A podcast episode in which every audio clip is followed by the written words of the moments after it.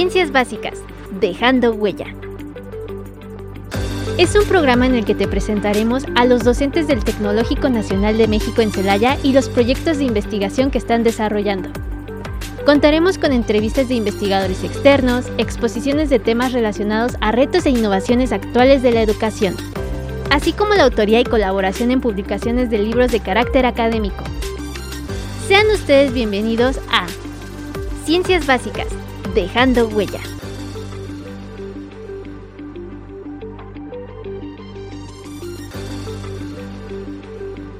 Buenas tardes tengan todos ustedes, mi nombre es Magdalena Rivera y esta vez le agradezco que me permita estar nuevamente con ustedes, ahora iniciando el primer episodio de la cuarta temporada de Ciencias Básicas Dejando Huella. Ya sabe usted, siempre con programas muy interesantes y bastante útiles.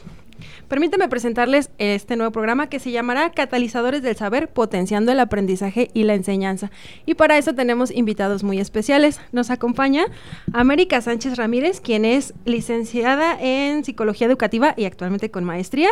Uy, déjenme contarles, ella es coordinadora del semestre 1A, curso propedéutico y semestre 0 del Tecnológico de Celaya y también docente del instituto. Hola América, ¿cómo te encuentras? Hola, muy bien, muchas gracias. Este, pues muy contenta de, regresar a este programa. Gracias. Bienvenida América.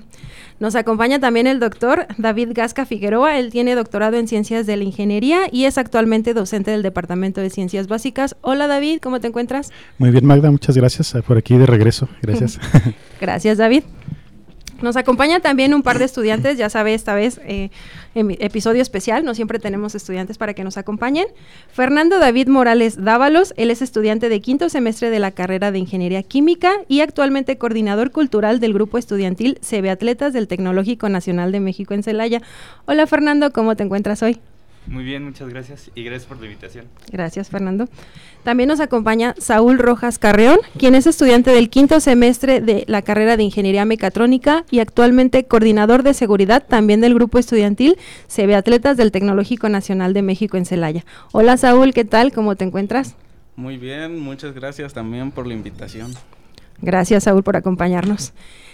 Esta vez, nos, ¿de qué le vamos a platicar? Mire usted, ahora que iniciamos el semestre, porque pues para quienes, lo, no, para quienes no lo saben, esta semana iniciaron las actividades académicas en el Tecnológico de Celaya y entonces estamos concluyendo la primera semana de clases y pues queremos empezar con el pie derecho, así que queremos que los que nos escuchan sepan cuáles son los buenos hábitos y los malos hábitos de estudio, así que para ello nos acompañan alumnos y docentes del Tecnológico. ¿Qué tal? ¿Nerviosos? Un poco, la verdad. no los vamos a evaluar, no se preocupen. ¿Verdad que no, América? Tú diles que no. es sorpresa. Es sorpresa, ¿verdad? Saquen su hoja y pónganle no. Saquen una hoja y pónganle su nombre. Y no me diga eso, no sé nada. Muy bien. ¿Con quién te gustaría empezar, América? Este, a mí me gustaría empezar, eh, pues, escuchándolos. Eh, en general, a ustedes, ¿qué les ha servido y qué no les ha servido? Como estudiantes ya están en quinto semestre, entonces ya a lo mejor y recordar un poquito, ¿no? De, de lo que hacían cuando, cuando empezaron aquí en el Tecno y a lo largo de estos cinco semestres, pues que sí han dicho, sí, esto sí me ha servido y qué no. Pues a mí, para empezar, lo que me ha servido es prestar atención en clase. Este, antes de un examen para nada estudiar. Más bien es completamente distraerse, dormir bien, una buena cena, un baño que te relaje antes de un examen, antes de venir a la escuela y fresco como lechuga.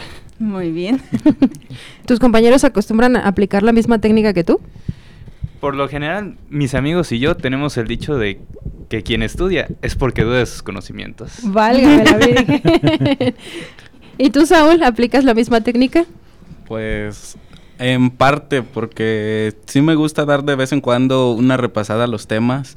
En especial me gusta el hecho de tener cierto, ciertos ejercicios y ya en esos yo basarme para investigar, pero a su vez también tomarme un tiempo para despejar mi mente y no estar todo el día pensando en qué voy a hacer o cómo voy a hacer. ¿Es el común de nuestros estudiantes? ¿Tú qué opinas, David? Eh, en, general tienden mucho a querer estudiar un poco antes. Yo en lo particular veo mejor lo, que hace Fernando, ¿no? Este, prepararse con tiempo y relajarte un poquito antes del examen. Eh, pero sí en, en general estudian un poquito más a la mera hora del examen. sí. ¿Qué sirve o no sirve? ¿Tú cómo ves, América? Eh, bueno, y me gustaría ahorita este, como que citar un poquito una investigación que se hizo en 2021 en la Universidad Autónoma de Chiapas, en donde justamente estaban evaluando los hábitos de estudio eh, de los estudiantes de nuevo ingreso y en ella este, se daban cuenta que justamente eh, un factor importante sí es el factor como tal de inteligencia, pero eh, sobre eso está los hábitos de estudio, es decir, lo que ya tenemos nosotros, eh, el conocimiento de que sí nos funciona y lo que no, no nos sirve. Este, por ahí justamente este, en esta investigación veían que los estudiantes que eran que tenían un, un, mayor factor de, de, inteligencia como tal les iba bien sí pero tendían a este se me fue la palabra, como a, mm, a ay, se me fue la palabra, a como a relajarse a relajarse, ajá, a tener esa confianza de que pues para qué o para qué entrego trabajos o para qué hago lo demás, ¿no? Este, estudiantes que generalmente, como decía hace ratito Fernando, dudaban un poquito más de que, híjole, y si sí sabré o si viene este otro tema, este, tienden a estudiar más, a tener más arraigado un hábito de estudio en donde ellos empiezan a pues a repasar un poquito más, a dedicarle el tiempo que en sí es del estudio. A mí me gusta preguntarle como docente a mis alumnos, ¿qué tanto tiempo dedicamos eh, a las tareas, no? Una cosa son las tareas que nos dejan, los problemarios, los formularios, etc, etc. Pero otro es qué tanto tiempo le dedicamos aparte al estudio en sí. Eh, se quedaban así con cara de que no, no. ¿Aparte? qué? ¿Cuál? ¿Cuál? ¿Cuántas horas tiene? Sí. ¿Tengo tiempo libre? Sí.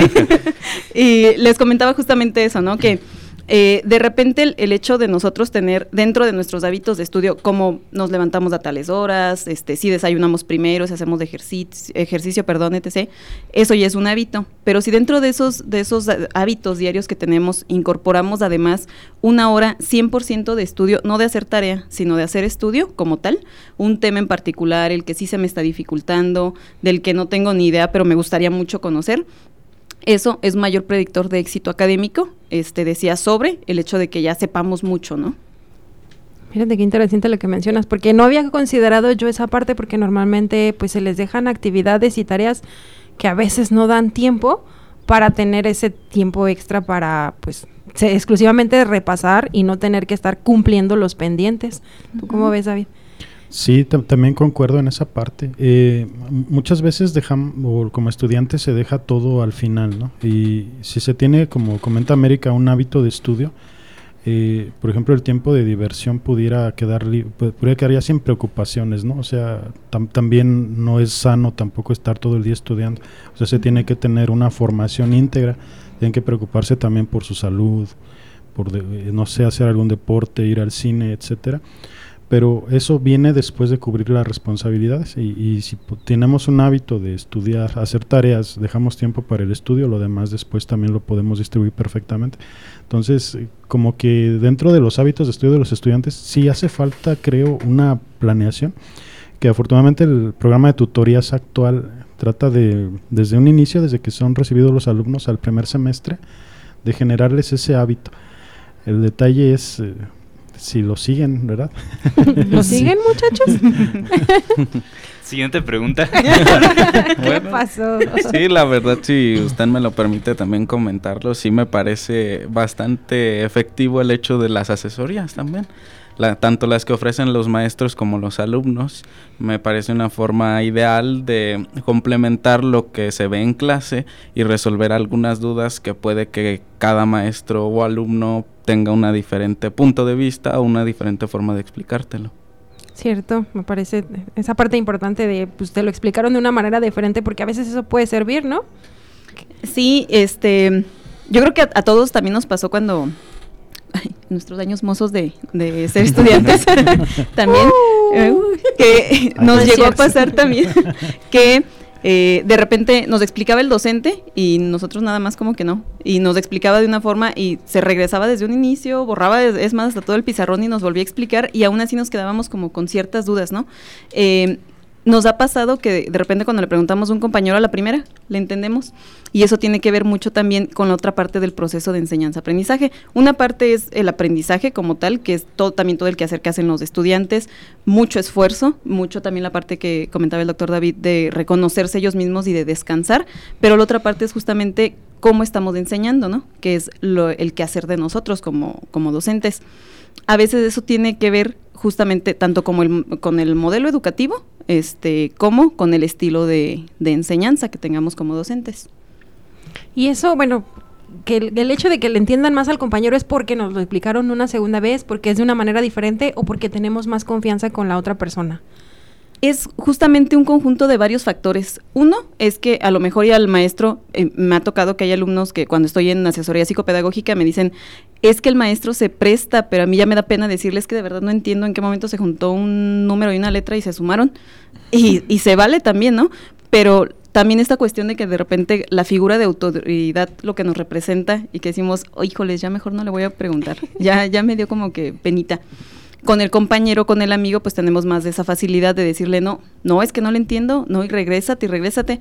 Es justo lo que pasó, por ejemplo, con el boom de, de de internet este y de los videos de aparecía por ahí no figuras como Julio Profe me parece que se llama ajá, profe, que de repente ajá profe Alex todos estos blogs y los videos que, que, que empezaban a, salir a explicar y todo y tiene que ver justamente con eso. En el video nosotros pues no le vamos a decir al profe, a ver, regrésese, pero lo podemos repetir y repetir y repetir cuantas veces queramos y buscar más este videos, pero lo que nos representa la figura de autoridad de, oye, ya mejor no le voy a preguntar. Y al compañero sí le puede decir, no, regrésate y no le entiendo. Es justamente eso lo que nos abre como que ese puente de comprensión y ese, ese canal también ahí, ¿no? De la comunicación. Mm, yo pienso que es más la comunicación, porque yo he estado platicando con amigos antes de exámenes o durante, mientras nos dejan algún trabajo, y ellos o yo no le llegamos a entender, pero como ya tenemos cierta relación, pues nos, nos conocemos, sabemos qué cosas entendemos, qué temas nos interesan, y explicamos esos mismos temas en base a cosas que nosotros nos, nos interesan, y ya sabemos, conocemos, y relacionamos esos conocimientos nuevos con los que ya tenemos. Mm, se va formando el conocimiento a partir del sí, de lo de, varios relación, mm. como el fútbol. Podemos hacer una algo de química de si tú juntas esto y esto te va a salir este esta formación. Pero entonces si tú combinas este elemento químico con este elemento químico, no te va a salir esta formación, te va a salir este compuesto. Mm, ¿Participas también en esas actividades, Saúl? ¿O tú dices, no, yo por mi cuenta? pues sí, sí, participo de vez en cuando. También para complementar un poco eso, pienso que a veces también es el hecho de que para el docente algunos temas ya son como que muy sencillos, entonces como que ya los explica de una forma más rápida, por decirlo de alguna manera.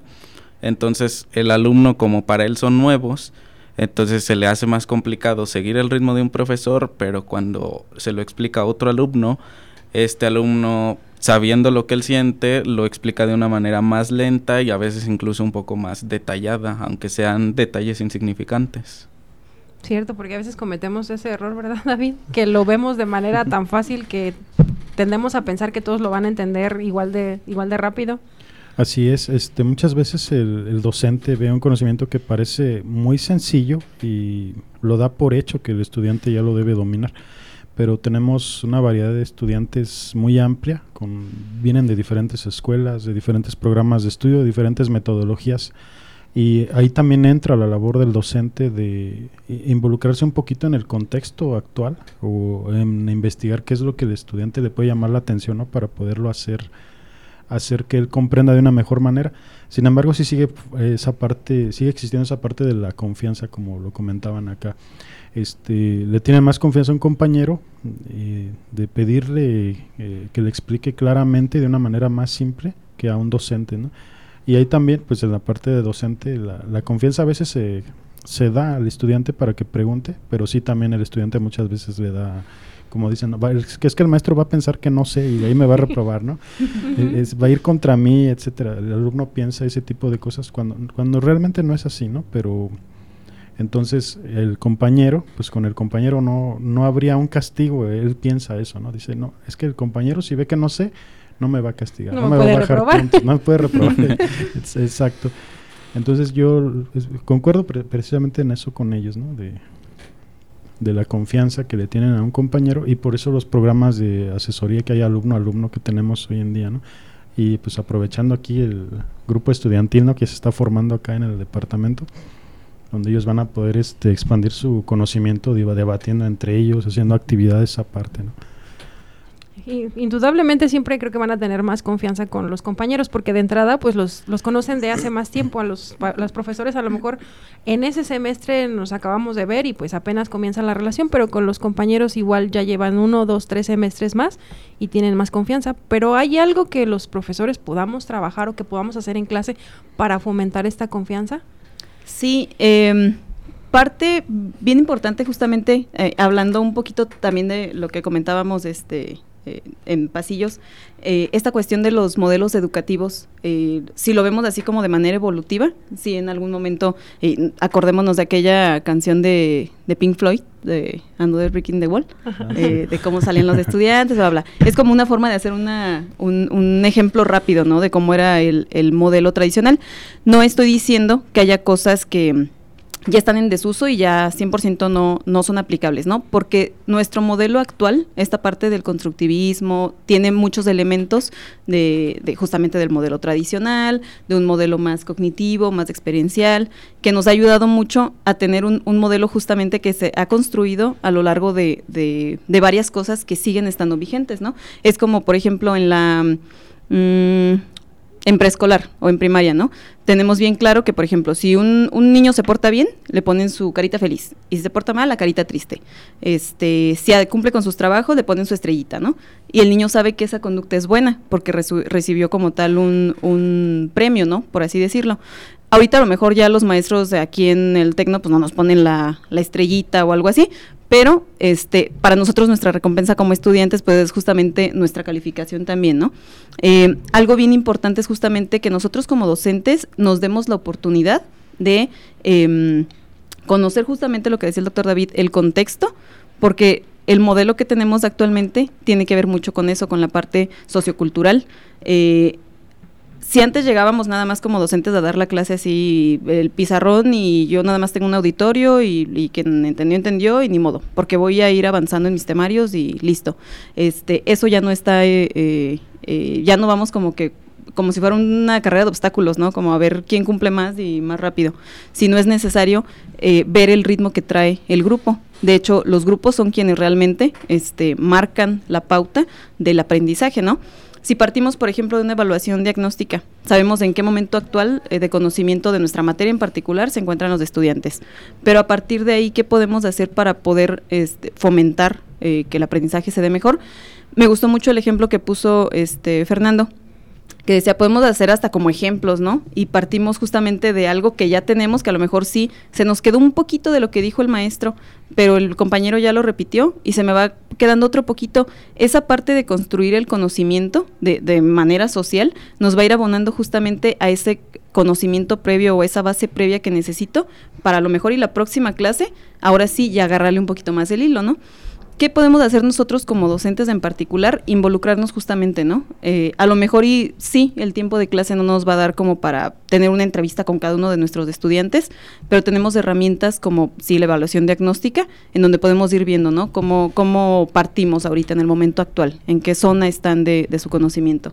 Y a partir de ahí empezar también, a lo mejor y hacer, lo, lo imagino en esta relación par con tutoría, este, ver cuáles son las características también de nuestros estudiantes, ¿no? Darnos la oportunidad, a lo mejor, y en esa semana de evaluación diagnóstica, también poder preguntar a los estudiantes, este, contactar, eh, un poquito más o conectar un poquito más y ver qué tipo de actividades pueden ser también más, más favorecedoras, ¿no?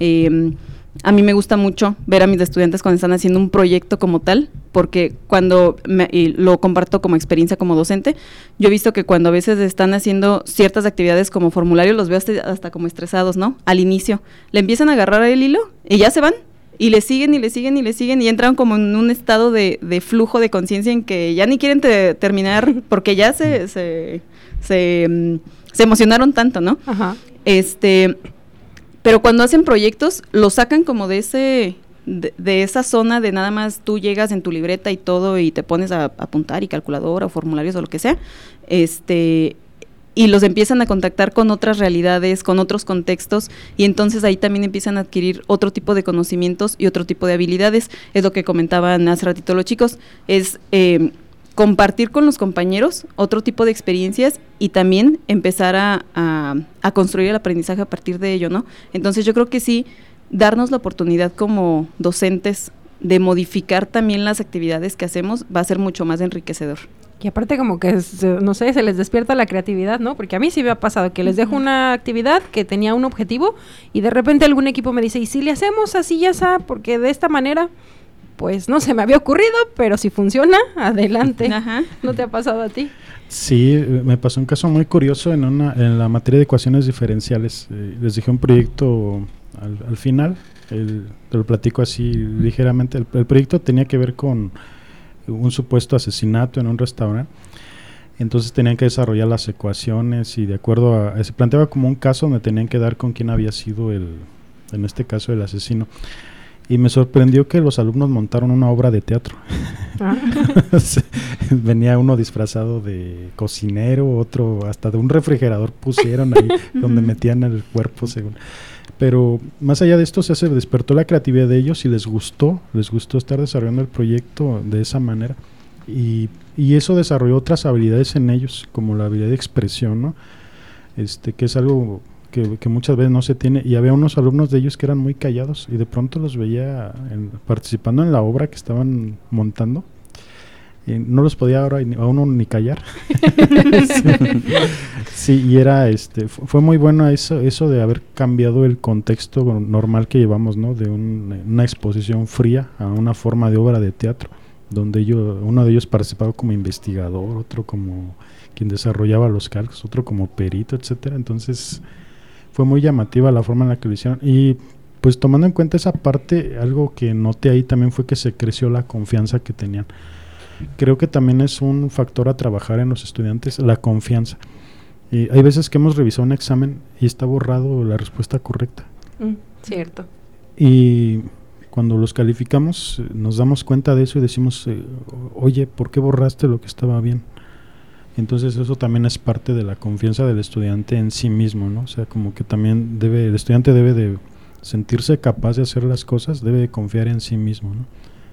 o muy frecuentemente que los ves trabajando en el salón y saben hacer las cosas, las responden, incluso hasta ayudan a sus compañeros, pero cuando ves su examen, casi todas las respuestas están mal por alguna razón, pero tú los has visto trabajando, ¿no? También, también ocurre.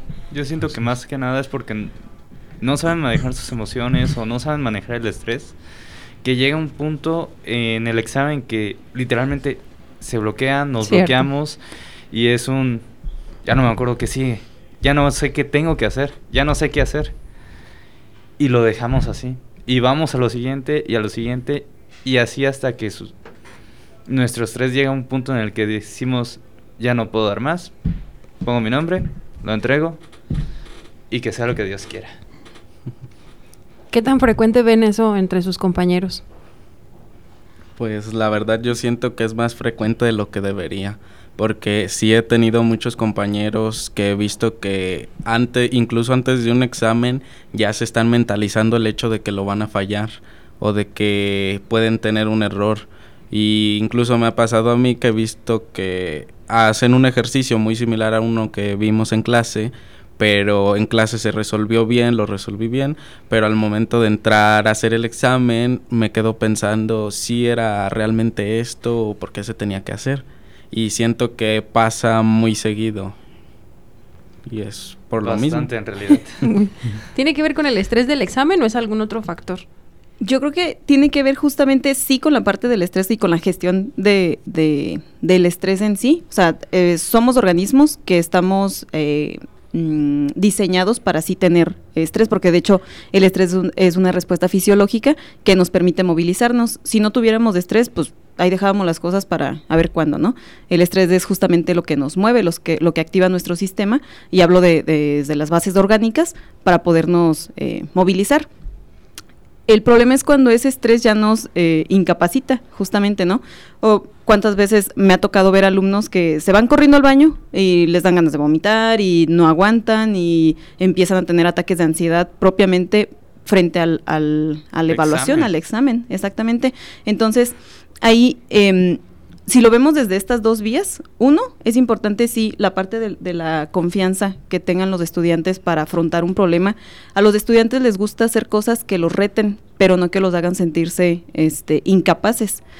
Sentirse retados, pues sí los, hasta los moviliza, ¿no? Eh, yo lo he visto mucho con grupos eh, justamente de, de, mecatrónica, que son con los que eh, he tenido oportunidad de darles clase, que este cuando les pongo actividades de del mejor equipo, este va a tener este unos cinco puntitos extra, ¿no?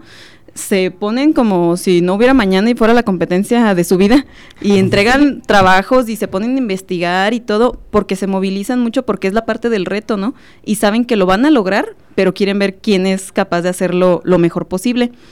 Si lo vemos de eso y lo extrapolamos a un problema que ellos digan, es que no hay forma de que lo resuelva, y luego si le, si le añadimos este factor de, de sentirse que, pues no, empezamos a autosabotearnos, pues si no lo puedo hacer, ¿para qué lo intento? o es que no, no voy a poder, este, eh, me siento incapaz y nos vamos bloqueando solitos. Entonces pasa justamente lo que decía Fer, ¿no? Pues ya mejor ni le intento, pongo mi nombre y ya, que sea lo que Dios quiera. Pero al final de cuentas, yo creo que decía si, si lo vemos desde estas dos visiones, ¿no? Como estudiante, pues sí llega un momento en el que a nadie nos mm, nacimos con un manual de eh, cómo gestionar el estrés y las emociones, ¿no?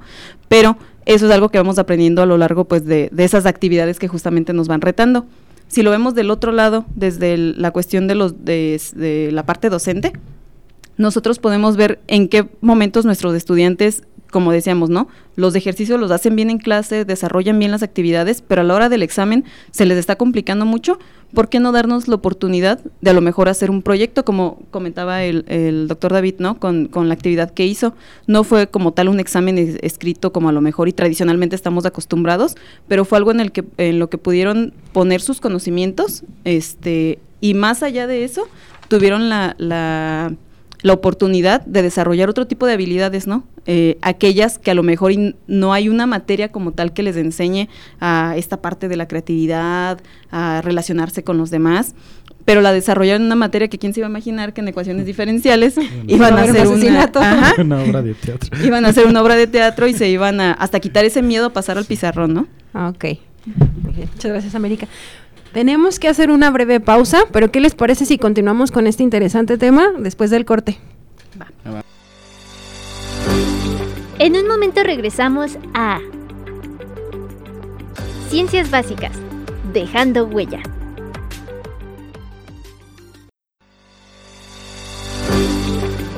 Ya estamos de regreso en Ciencias Básicas, dejando huella.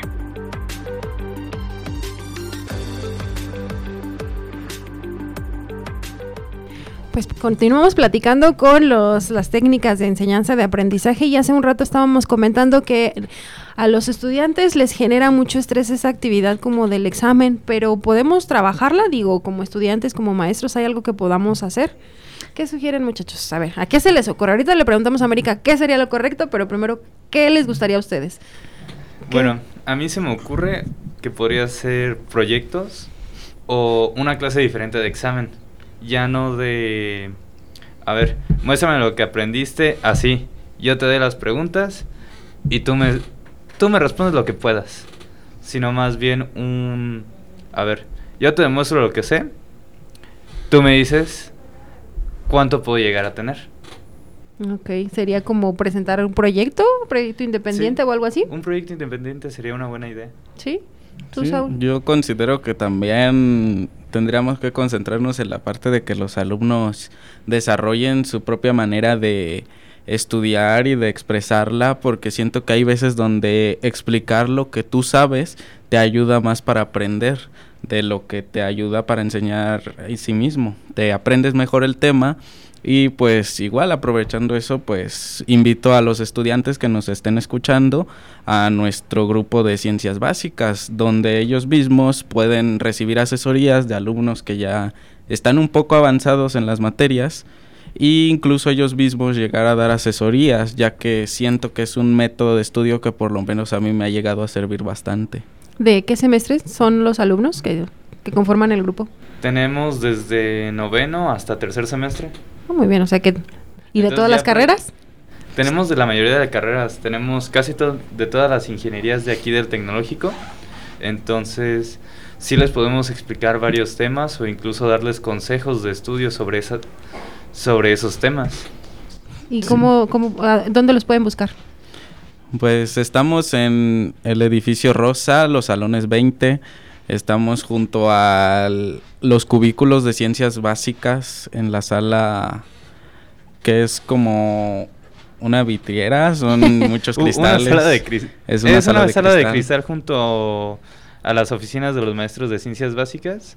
Se puede ver prácticamente saliendo de Café 1 Ah, o de gradas en, enfrente de la piscina. Justamente. Enfrente de la piscina. Enfrente de la piscina sería una mejor referencia. Ah, muy Además, de momento estamos también solicitando más personas que se ingresen de cualquier carrera. Ya también por ahí me llegó de que algunos de la nueva carrera de semiconductores también están solicitando entrar.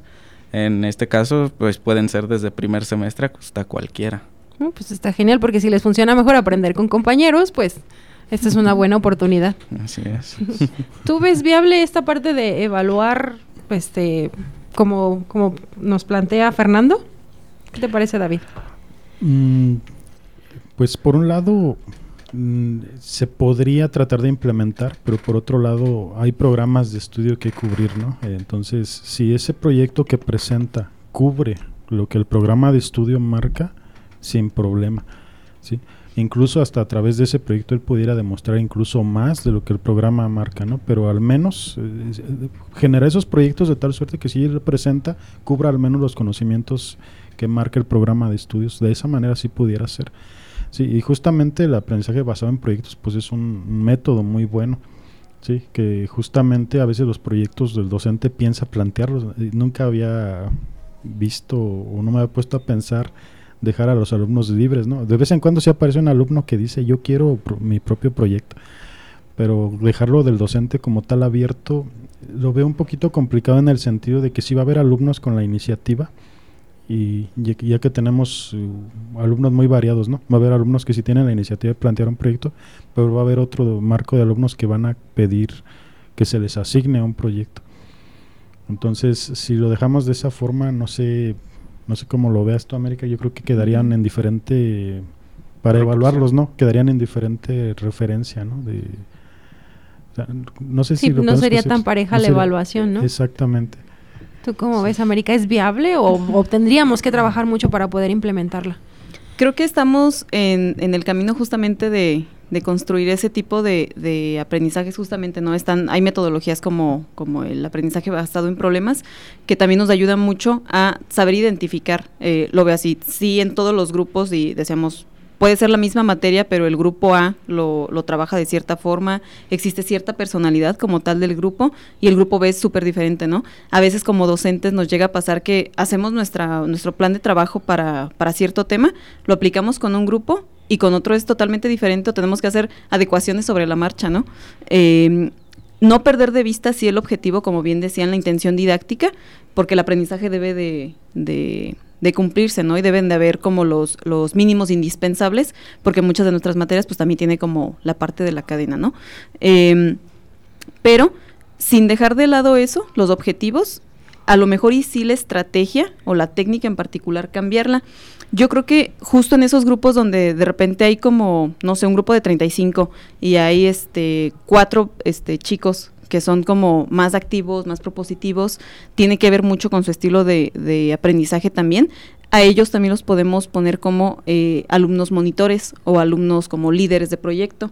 Eh, así, a través de ellos también nos podemos ayudar nosotros como docentes a tener como esos pequeños grupos de, de trabajo este, en los cuales se pueda desarrollar estos, estos proyectos, ¿no? Y empieza de nuevo a desarrollarse otro tipo de habilidades que no necesariamente tienen que ver con la, con la materia en sí, pero empieza la cuestión del liderazgo, de la comunicación asertiva, de esas eh, llamadas habilidades blandas que allá afuera son bien importantes y que lo vemos desde aquí, ¿no? Cuando esos alumnos van empezando como a, a los quienes son líderes, este, a manejar como que y a llevar su, su propio equipo de trabajo, este, los demás alumnos también lo van tomando como un alumno modelo, entonces empiezan a imitar ciertas este, conductas que tiene el estudiante que se considera líder o que asignamos como líder. Y después de eso, este, no va a ser como una semana trabajamos el proyecto y la siguiente ya cambiamos o algo así, pero a lo mejor sí, no sé, hablo de, de evaluaciones parciales, a lo mejor ya la siguiente darle ese, esa responsabilidad que tiene un líder ahora a otro compañero de ese mismo este, equipo de trabajo, ¿no? Porque ya tuvo cierto proceso de aprendizaje en el que también tuvo oportunidad de ver nuevas este, formas en que se dirige un, un equipo, ¿no? Porque como tú dices, también son, son habilidades que van a ocupar y a veces les cuesta un poco de trabajo. Con los de semestres más avanzados como que ya se adaptaron un poquito, pero a los de primer semestre, segundo semestre, cuando les dices trabajo en equipo, casi siempre es, lo puedo entregar individual, siempre sale uno Ajá, que otro, ¿no? sí. Yo lo puedo entregar solo, porque en general a los a muchos no les gusta trabajar en equipo. ¿A ustedes les gusta trabajar en equipo? Sí, por supuesto, me encanta. ¿Sí? ¿Y a ti, Saúl? Pues... Eh. La verdad se me, hace, se me ha llegado a hacer a veces un poco complicado en ciertos casos, pero sí considero que se facilita mucho el trabajo. Sí, ahí, ahí básicamente el trabajar en equipo, eh, se debe de entender en el estudiante que trabajar en equipo es que todos colaboren y todos se retroalimenten. Muchas veces el trabajar en equipo a veces se convierte en un, tú haces el primero y el segundo, el tercero y al final lo armamos, ¿no? Y terminas pegando un Frankenstein, ¿no? Hasta diferente tipo de Eh, letra y todo. Exactamente, cuando realmente el trabajo en equipo debería ser para eso, para generar grupos de estudio que discutan, que, que- que no estén de acuerdo con lo que otro piensa por motivos correctos, ¿no? O sea, o que estén de acuerdo también por lo mismo, ¿no? Y lleguen a un consenso y digan, ¿sabes qué? Esto ya está bien. Y eso enriquece mucho. Como lo comentan aquí en el, en el grupo de estudio, pues se van a generar ese tipo de discusiones, ¿no? De, y algo importante ahorita que lo comentaban en cuando un alumno le explica a otro, hay por ahí un- una, una frase, un dicho que dice que la mejor forma de aprender es tener la necesidad de enseñar.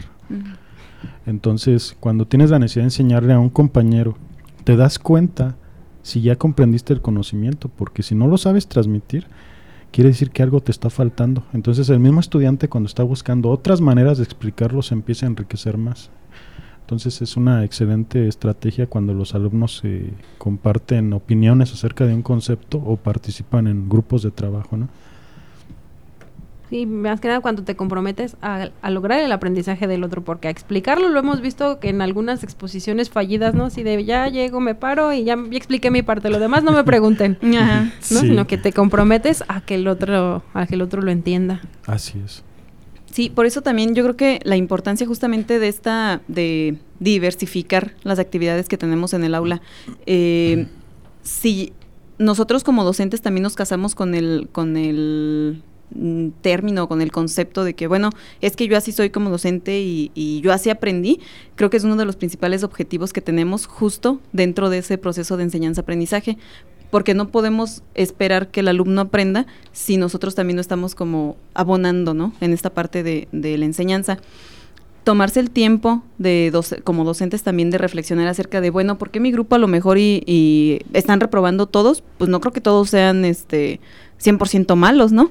¿Qué está pasando entonces también dentro de mis estrategias o de, de mi estilo de enseñanza? Que a lo mejor y no estoy conectando con el grupo o no estoy haciendo como que ese clic entre lo que ellos saben ahorita para poder despegar, ¿no? Eh, darse esa oportunidad justamente de reflexionar de qué es lo que yo estoy haciendo, cómo le puedo hacer, cómo puedo mejorar. Creo que también a nosotros como docentes nos ha ayudado mucho eh, eh, las reuniones de trabajo, ¿no? Cuando, así como de lluvia de ideas, empezamos este, pues a mí me ha funcionado esto, tengo un grupo que es muy callado, que no participa, que por más que les digo, no, no, no avanzan. Y otro compañero también docente nos dice, bueno, a mí me ha funcionado, no sé, sacarlos un rato ya o se despejan o hacer una actividad fuera. A mí me llamaba mucho la atención un grupo de cálculo, si no mal recuerdo, veía que hacía actividades fuera y cuando llegaban a hacer las, las eh, a utilizar el salón como tal, este, todo el grupo trabajando pero las actividades que hacían fuera ayudaban justamente a esta parte de decir, bueno, tenemos a los estudiantes, ¿no? Que nos dicen, este, bueno, ¿y eso para qué me va a servir? Este, o, o ¿por qué estoy aprendiendo a, a, a, a derivar, a integrar?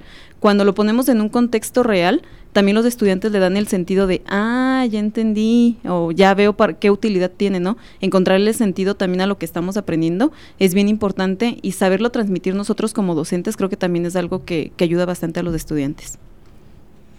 ¿A ustedes qué estrategias les han gustado, muchachos, que ustedes digan? Es que yo tenía este profe que siempre hacía esto y eso a mí sí me gustaba.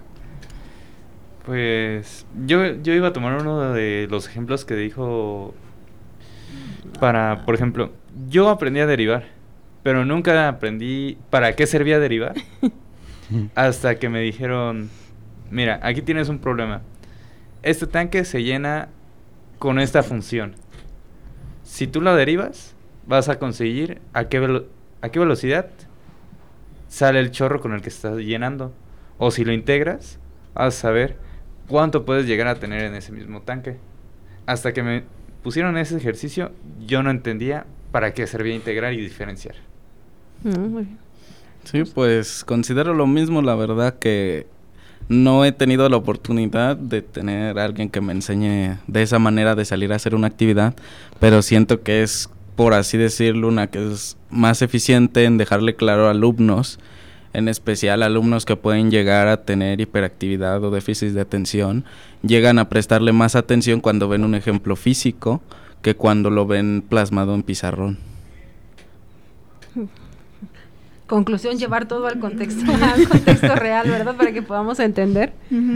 Sí, es- estoy totalmente de acuerdo en eso. Este, dentro de las estrategias de enseñanza que a veces suelo emplear es justamente eso. eh, podemos mandar a veces al estudiante a un libro, pero el libro trae lenguaje muy, podemos decirle muy seco, no muy directo y está bien porque está escrito de una manera muy formal.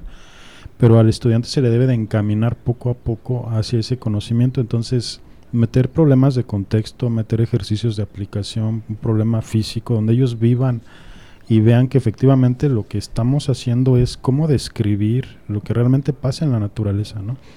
O sea, realmente estamos usando la ciencia para hacer una descripción o para aprovechar en beneficio de una mejor calidad de vida, por ejemplo, ¿no? Lo- todo lo que es las ciencias, más allá de la parte intelectual, sino la utilidad. Y la utilidad, pues, es lo que muchas veces eh, capta la atención de los estudiantes.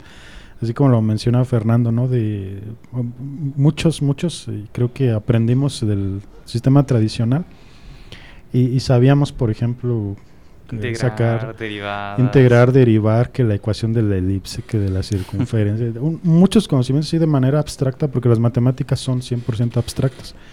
Pero como no teníamos esa conexión con el para qué, había muchos que perdían el, el- e- e- esa atención necesaria para adquirir el conocimiento y se empezaban a perder poco a poco. Entonces llegan a las materias de ingeniería de aplicación y el conocimiento lo tienen, lo traen ahí como en una canastita llena de conocimientos y les pregunta uno, ¿por qué no usaste esto?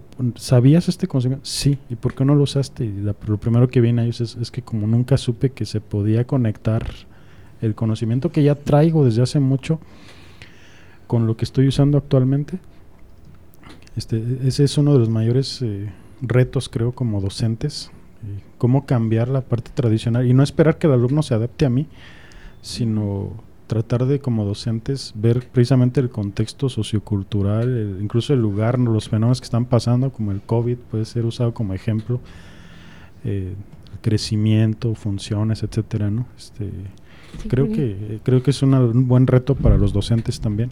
Sí, porque como mencionaba América este, hace, hace un rato, cada grupo va teniendo su personalidad y si te vas dando cuenta que incluso a pesar cuando le das a la misma carrera, se, se comportan de manera, de manera diferente. ¿Alguna vez ustedes han notado eso? Que en un grupo funciona una cosa de una manera y aunque son los mismos alumnos, en otro grupo funciona diferente.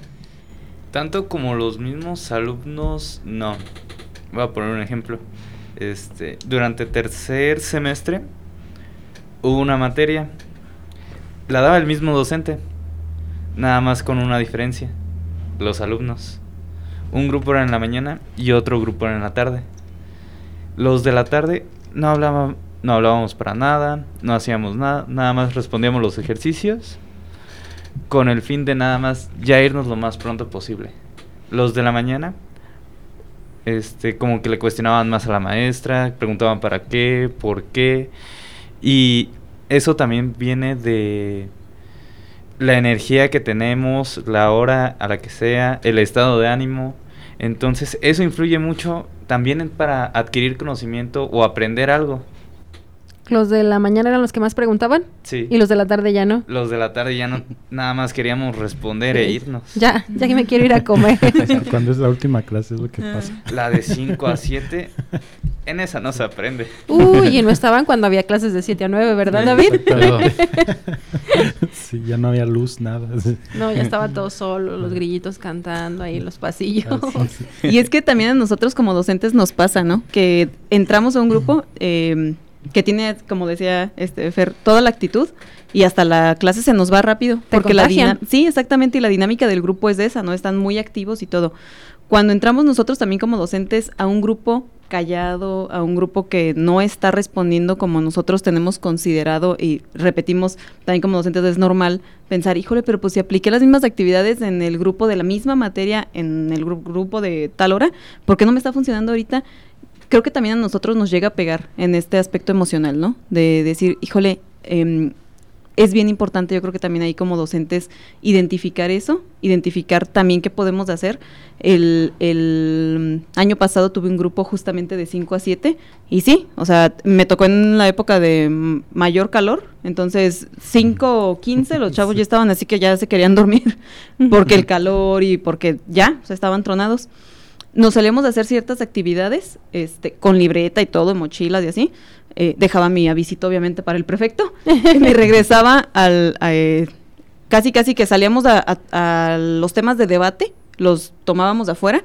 Realmente el espacio en el que se hiciera el debate, sea dentro del salón o afuera, hubiese sido lo mismo, porque el objetivo era el debate en sí. Pero el cambiar de, de escenario a ellos los despertaba. Regresaban al salón y activos y todo y ya para finalizar la clase y eso nos ayudó bastante. Vuelvo a lo mismo. Si nosotros también como docentes nos damos la oportunidad de decir, bueno, esto no me está funcionando porque pues somos seres orgánicos que también tienen cierto proceso fisiológico que a las 7 o 5 de la tarde pues también ya están medio, medio tronadones. Eh, si tenemos esa oportunidad de cambiar, también nos va a ayudar bastante, ¿no? Y creo que hasta en muchas de las ocasiones el aprendizaje se puede dar de manera más óptima y más sencilla que tratar de seguir en el espacio cerrado y tratar de, de, pues ya que a, eh, a ver qué, qué pueden, este, qué les puedo sacar ahorita, ¿no? A las 5 de la tarde. Nota mental, sacarlos más al patio. ya Tomar apuntes funciona. afuera. A ver, tomar apuntes afuera. Aunque, aunque hay veces que también pasa al revés, ¿eh? Eh, hay veces que el primer grupo no está tan atento y hay veces que el docente observa y dice como que esta estrategia me falló un poquito y en el grupo de la tarde Y sí funciona. es al re- funciona al revés. O sea, a veces pasa al revés. Es menos frecuente, pero también. sí.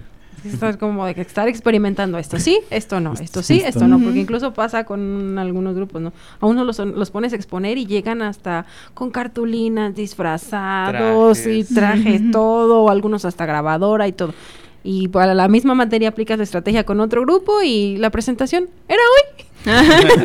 Se me quedó es que no vino el que el que tenía que exponer. esa parte. Sí, ¿no?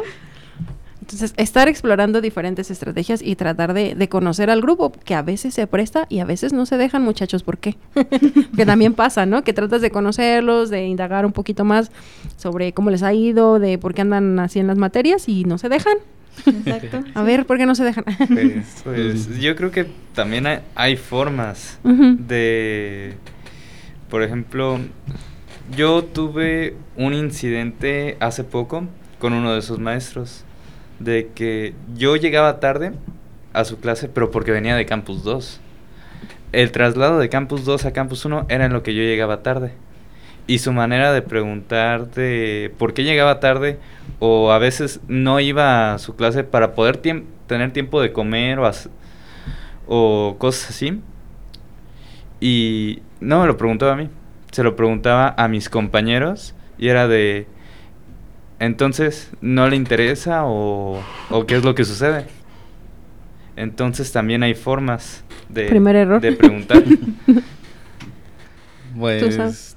Sí, estoy de acuerdo con mi compañero. Hay veces donde uno no controla la situación a la que, en la que está llegando, pero también considero que muchas veces nos olvidamos de que cada persona es un mundo en sí. Entonces, muchas personas van a tener una forma diferente de manejar o interpretar ciertas situaciones. Entonces, el día que te topes con una situación que no puedas controlar, va a haber un grupo de personas que lo puedan manejar de, menor, de mejor manera que otras. Asimismo, como en este caso, estar participando en clase. Hay algunos que pudieron haber vivido algo que hace que en ese momento ya no sea muy activo o hay otros que al contrario, que toda su vida han estado motivados a participar comunicarse de manera efectiva pues es una habilidad que este, indudablemente nos va a servir en la vida. Pero ¿cómo ves tú, América? ¿Fomentar o dejarlo simplemente es, pues si no le gusta participar, dejarlo o sí tratar de fomentar la mayor participación en clase? Yo creo que es importante también nosotros como docentes eh, em, jalarlos a los estudiantes yo sé que también depende mucho de la personalidad y también de la personalidad del docente. Eh, hablando, por ejemplo, de, estilos de enseñanza, hay maestros que también, pues, por su personalidad, a lo mejor no van a llegar a ser un, un chascarrillo ahí con los alumnos, ¿no? Porque hasta nos sentimos extraños si no somos así, si nuestra personalidad nunca ha sido así. Sí, este, tratar de en medida de lo posible y en el contexto académico como tal, fomentar esa participación yo creo que ayuda bastante, porque no es nada más el que sepan o no eh, el conocimiento o la pregunta que le hagamos, ¿no? Si hablamos de, términos técnicos, pero sí, al menos que se vayan quitando ese miedo, es más de levantar la mano. A mí me sorprende mucho que de repente cuando pasan los alumnos al, al frente, ya no digo a desarrollar un problema al pizarrón o algo así, eh, están temblando, se les quiebra la voz, este, voltean para todos lados como, como desencajados, como fuera de, de, de donde están, ¿no? Con un nivel de estrés enorme y se les nota porque hasta empiezan a sudar y todo, con reacciones fisiológicas ya como tal. Y, y al final de cuentas es porque yo creo que viene esta parte de, del estigma que se tiene, ¿no? De que si no sé, o, o, se van a burlar de mí, o me van a ver que, aunque nadie se burle, pero tenemos nosotros esa, esa idea, ¿no? De que, híjole, me voy a quedar este, expuesto de cierta forma, ¿no? Ayudar con, a lo mejor, y empezar desde preguntas muy básicas, muy sencillas, aunque nosotros como docentes digamos, esa pregunta es muy básica o, es más con que compartan una experiencia, pero al final de cuentas ir desbloqueando como ese, ese miedo de levantar la mano o de participar creo que ayuda bastante, ¿no? Sí, tienes razón, tratar de, tratar de hacerlos, este, que participen más y yo creo que pues mediante la confianza, ¿verdad? Y no juzgando. Sí. no juzgando, sí, no, porque hay muchos profes que, que, sí tienden a hacer eso. Bueno, creo que ahora ya es menos frecuente. Pero cuando nosotros estudiábamos, si era de no, porque este, quién sabe qué me vaya a decir, me va a tratar de tonto. Ajá. Que ahora ya no es tan frecuente. Antes de que se nos agote el tiempo, ¿tienen algún consejo para nuestra audiencia o para sus compañeros, para los maestros? Este, pues yo digo que antes de un examen, si tienen la necesidad de estudiar, háganlo con tiempo. Pero también consideren que ¿de qué les va a servir estudiar toda la noche si en el examen se van a dormir. ¿Cierto? Saúl. Pues, mm, pues, yo les recomendaría mm, más que nada a nuestros alumnos de nuevo ingreso del tecnológico que tampoco se estresen mucho por lo que es un examen y que intenten estudiarlo con tiempo de misma manera. Eh, si un tema se les llegó a complicar, repasarlo o si se les presenta el caso de que estén repitiendo algunos de semestres más avanzados alguna materia, es intentar reforzar todos esos conocimientos que sienten que les falta para llevar el nuevo tema. Muy bien, Saúl.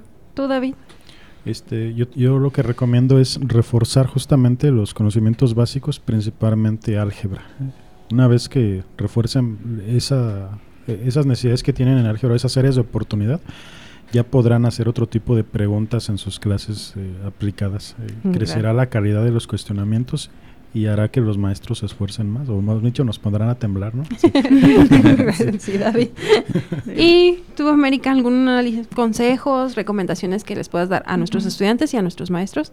Yo creo que también identificar la meta que tengamos. Este, si por ejemplo decimos, bueno, necesito, eh, eh, como estudiante sé que necesito reforzar ciertos temas eh, en particular, saberlos identificar, porque de repente también cuando los maestros preguntan, bueno, ¿tienes dudas en qué?